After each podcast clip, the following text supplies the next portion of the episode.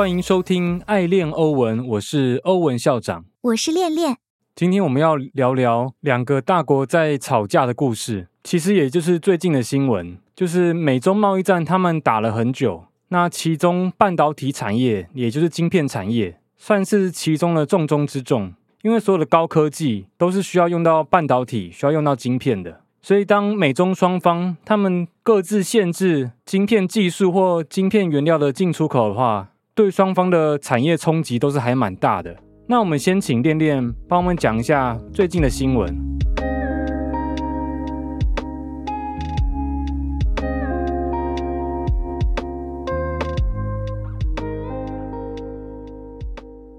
中国从二零二三年八月一日起对加和者实施出口管制。中国说，它的目的是为了维护国家安全和利益。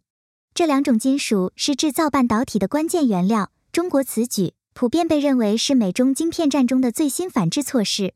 美国川普政府和拜登政府先后限制对中国的高科技出口，尤其是去年十月，拜登政府实施了更全面的限制措施，禁止美国晶片的先进制程设备和技术出口给中国。这些措施重创了中国的先进制程晶片。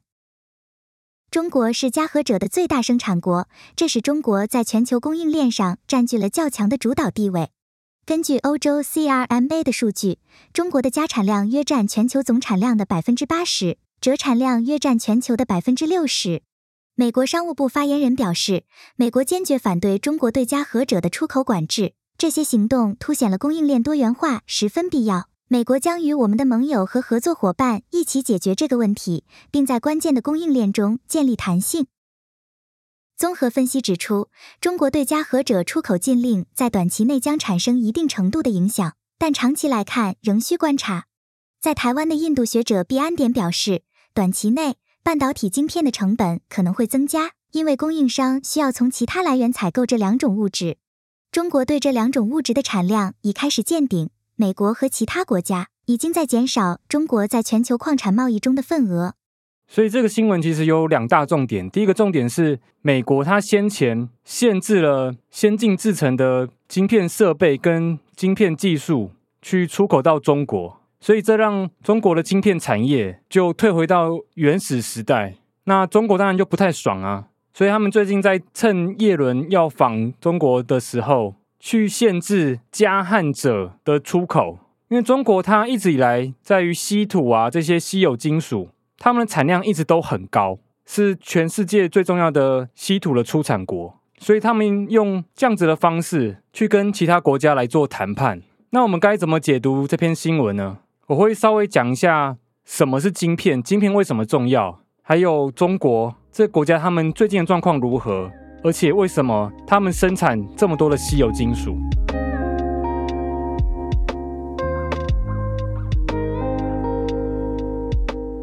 那什么是晶片？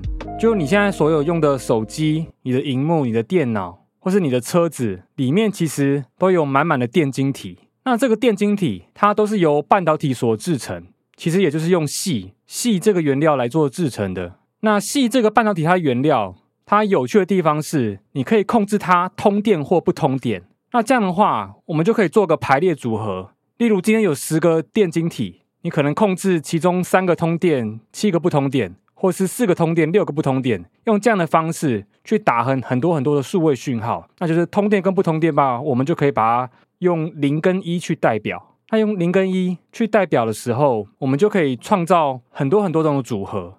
这就所谓的二进位制。你用二进位制，你可以代表任何的数字、任何的字母，甚至你这个荧幕哪一个区块是要显示红色，是要显示黄色。那所以光是只有零跟一这两个数字，它就创造了我们现在所有的科技。那为什么现在的电脑可以做这么复杂的事情呢？是因为我们的电晶体现在缩的非常非常的小。现在一个电晶体比 COVID-19 的病毒还要再更小，所以这个是相当惊人的。所以，一个小小的、可能一平方公分的一个区块里面，可能就有上亿个电晶体。那这样的话，就可以打出非常复杂的讯号。所以，你小时候打电动，可能玩小朋友起打胶，你就觉得，哎，这已经蛮好玩的。那可是到现在的社会，现在的手游啊、网络游戏，你会觉得那个的画质跟我们以前小时候在打电动的时候差非常多。那其实这就是因为电晶体它越缩越小，所以它可以做越来越复杂的事情。台湾的台积电就是这方面的佼佼者。这次美国跟中国的晶片这样的限制出口，为什么会给对方带来那么大的冲击呢？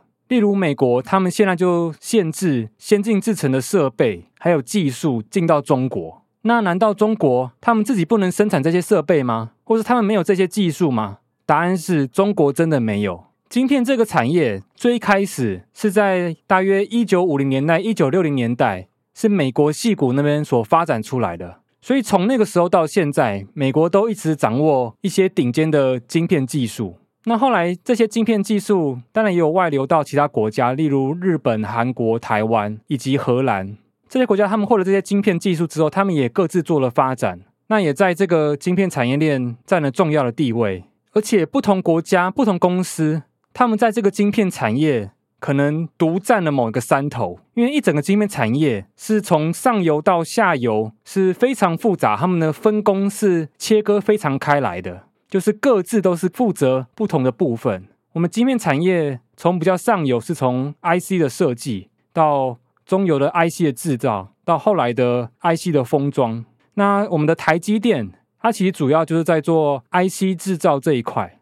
就目前台积电跟韩国的三星，还有美国的 Intel，在 IC 制造这个方面是全世界最顶尖的。特别是台积电，现在无人可以取代。所以在这个产业链，台积电它就站到一个锁喉的位置。就台积电，它如果不想帮任何一间企业做生产，或是帮哪个国家做生产，那其他国家它也无能为力，因为他们没有这个技术去制造最先进的镜片。所以台积电它在 IC 制造这一块，它占有垄断的地位。那在更上游 IC 设计这部分呢，是美国他们占有垄断的地位。因为我们刚说，现在电晶体它缩的非常非常小。比 COVID-19 的病毒还要小，所以当你要做设计的时候，这么小的一个东西，你要怎么做设计呢？所以我们要用一个非常非常厉害的软体去做设计，去上面去再去上面跑模拟，用这样的方式才可以知道啊，啊，将我们的电路图应该要怎么样去做设计。那所以这样的软体是美国所占有，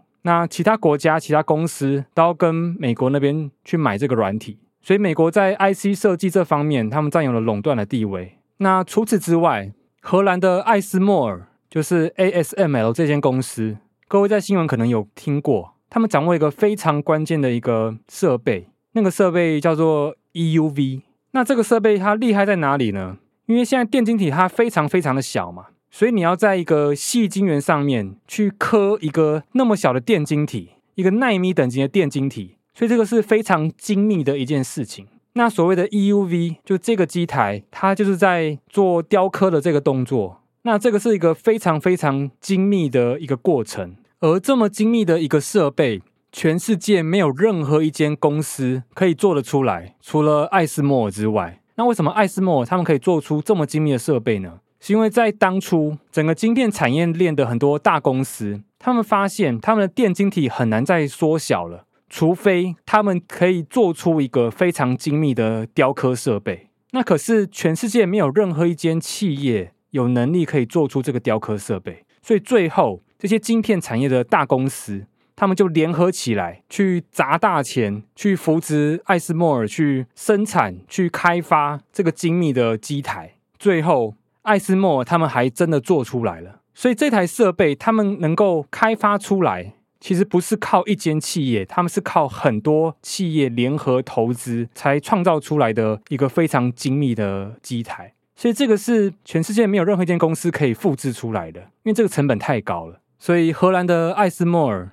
它在这个 EUV 这台机台，他们就占有了绝对的垄断地位。那除此之外，日本他们在这个晶片产业也占了一个很重要的一个区块，是所谓的光阻剂的原物料。就是所有的晶片，他们做生产的时候都需要有光阻剂。那这个光阻剂目前只有日本他们有能耐去做供应，所以日本它在这个关键原料，他们也占有了垄断地位。所以我们统整一下，美国他们在 IC 设计软体有垄断地位，然后荷兰的艾斯莫尔他们垄断了 EUV 这个机台，那台湾的台积电他们在先进制程技术也有垄断的地位。那日本他们在光阻剂这个原物料有垄断地位，那就会发现这一整条产业链其实都是由不同的国家、不同的企业，他们去掌握了关键技术、关键的设备，缺一个都不行。所以，我们再回到中国，中国他们有办法自己制造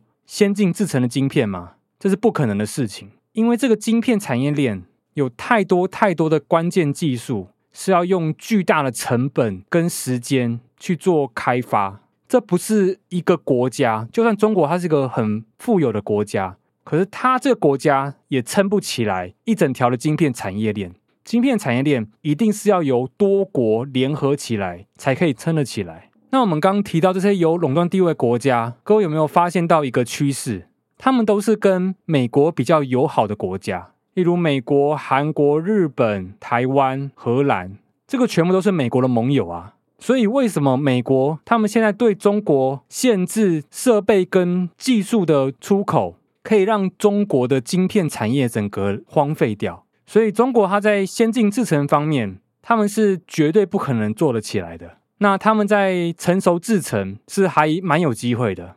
所谓的先进制程跟成熟制程，他们的他们的区分在于电晶体的大小，小于十纳米我们叫做先进制程，大于十纳米的我们叫做成熟制程。那中国他们并没有先进制程的技术，因为被美国给封杀了。可是他们现在有成熟制程的技术。那成熟制程会用在哪一些地方呢？例如车用晶片，或是一些军工的晶片，就是你需要。一定的算力，但也要有一定的稳定度的时候，你就会用成熟制成的晶片。所以成熟制成，他们其实也是有蛮大的一个市场。所以中国他们非常无奈，他们现在只能尽量去发展成熟制成。不过成熟制成他们的利润当然没有先进制成这么高。你看台积电，他们随便喊价都可以把价格给喊高，这是因为台积电他们是拥有先进制成的技术。那如果是成熟制成的话，就没有办法这样子，那等于就是毛利多销啊。那所以中国他们被美国封杀之后，他们能够做什么呢？他们现在就是把他们成熟制成的产能开到最大，让他们变成全世界成熟制成晶片的最大的供应国，用这样的方式再去跟其他国家做谈判，就是说，在我们这边生产成熟制成的晶片是成本最低的，但是我中国可以不要卖给你们。除非你们拿其他东西来跟我换，所以这个是中国未来可能会做的一件事情。那由最近这个新闻可以看出，中国还在做另外一件事情，就是限制稀有金属的出口。就我曾经看过一本书，叫做《稀有金属战争》，它那个就在讲全世界的稀有金属这个产业是怎么样做运作的。那那本书的作者他是一位记者，所以他去世界各国去做采访。那当然，他花了很多时间在中国做采访。那稀土这个产业为什么现在是中国是最大的生产国呢？是因为这些稀有金属，他们在开采的时候是非常非常脏的，对于环境的污染是很严重的。所以中国他们稀有金属的产量最大，不代表其他国家没有稀有金属。例如法国，以法国来讲的话，他们自己是不愿意去开采这些稀有金属的。因为污染太大了，所以他们不想弄脏他们自己的手，所以法国他们拥有丰厚的稀有金属，却不开采，而让中国这样的国家去做开采。因为中国他们其实也没有所谓的法规嘛，而且他们是请全国之力在做生产，所以也不管污染，也不管劳工福利，用这样的方式去生产稀有金属，然后卖的非常的便宜，而也因此其他国家可以受惠。因为稀有金属，它们是现在的绿能发电非常重要的原料。例如，你的太阳能板或是电动车的电池，都是需要这些稀有金属的。所以，也就是说，中国他们脏了自己的手，然后让欧洲这样子的国家去可以发展干净的绿能产业。所以，这其实蛮讽刺的。就是我们看到这些太阳能、风力发电或是电动车在蓬勃发展，我们都觉得，哎，好像蛮环保的。不过实际上呢，在做开采的时候，其实是非常污染环境的。所以说，如果今天中国它会限制加焊者的出口，那是不是它未来也会限制其他稀有金属的出口？用这样的方式去跟欧洲他们谈判，说我不给你中国的稀有金属，你们的绿能产业就发展不起来。你们要拉高成本，你们的零碳排政策可能必须要延后十年。所以用这样的方式去跟欧洲做勒索，去唤起中国想要的东西。所以这就是中国他现在在做的事情。那我们就以全球的角度来看美中他们这个贸易战会带来什么后果。现在美中他们的对立越来越高，他们在一些关键的产业，例如晶片产业，他们在相互之间做限制出口的动作。那这最直接反映的就是全球产业的生产成本。例如，你拿不到中国的稀有金属，你的太阳能板在生产的时候成本就会提高。所以，这个就是未来可能会发生的事情。因为欧洲他们可能会发现，中国用这样的东西来跟你做勒索的话，长远来讲，他们也不愿意。所以，慢慢的，欧洲可能会想要跟中国脱钩。所以在短期内，一些高科技产业或是一些绿能产业。他们的成本都会提高，这些公司的获利也会不太好。那长期来讲，他们还是会找到一个平衡点，去找到其他国家不会像中国这么独裁的国家，去买到他们想要的原物料，然后再次降低成本。不过可想而知，这样子全全球对于温室气体的排放，对于零碳排这件事情，我们的时程可能又要延后了。而且既然这么多原料或是晶片产业的成本要提高，那也就是说。我们所有的商品，它们价格也会变贵，那这也代表通膨会降不下来，所以未来可能会是一个高通膨的时代，并且会维持好几年。那既然通膨变高，那全球的经济成长也会因此变慢，所以未来的经济增长可能不会像过去十年、二十年增长的这么快，这个是我们要随时注意的。希望今天的分享对各位有帮助。今天虽然没有讲加密货币相关的东西，可是关于晶片、关于绿能产业，这个都是我们现代人应该要关注的一些议题。那希望可以给各位一些启发。那也欢迎留言与我讨论。那我们今天的分享就到这边，感谢各位的收听。我是欧文校长，我是恋恋，我们下集再见。